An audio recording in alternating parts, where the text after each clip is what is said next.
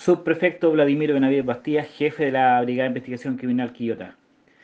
Eh, efectivamente, detectives de esta Brigada de Investigación Criminal Quillota, como parte de una investigación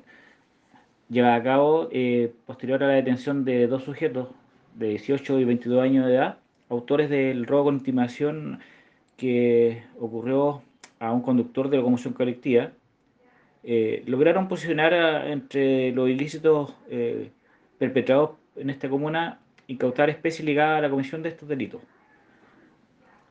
Con estos antecedentes, y una vez que ya los imputados se encontraban en custodia de los detectives, se efectuó un trabajo de análisis criminal e inteligencia policial determinando eh, el modo operandi que utilizaban para cometer este tipo de delitos, estableciendo que horas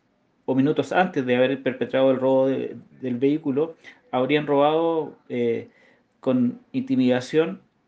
a una dependiente de un local de café en el sector céntrico de Quillota, logrando obtener como, como botín un teléfono celular y dinero en efectivo. Eh, seguidamente, y en coordinación con el Ministerio Público, y ya esclarecido de alguna manera estos hechos, eh, se siguió eh, con los medios de pruebas que se contaban a realizar análisis eh, respecto a esto, logrando posicionar a uno de los imputados detenidos en un delito que había ocurrido el día anterior a un chofer de la aplicación de transporte Didi, al cual también mediante la intimidación le habían sustraído el teléfono celular. y en este contexto, gracias al trabajo realizado por los detectives, se logró aclarar los ilícitos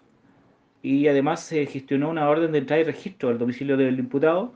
y logrando en este operativo incautar la cantidad de 230 comprimidos de clonazepam,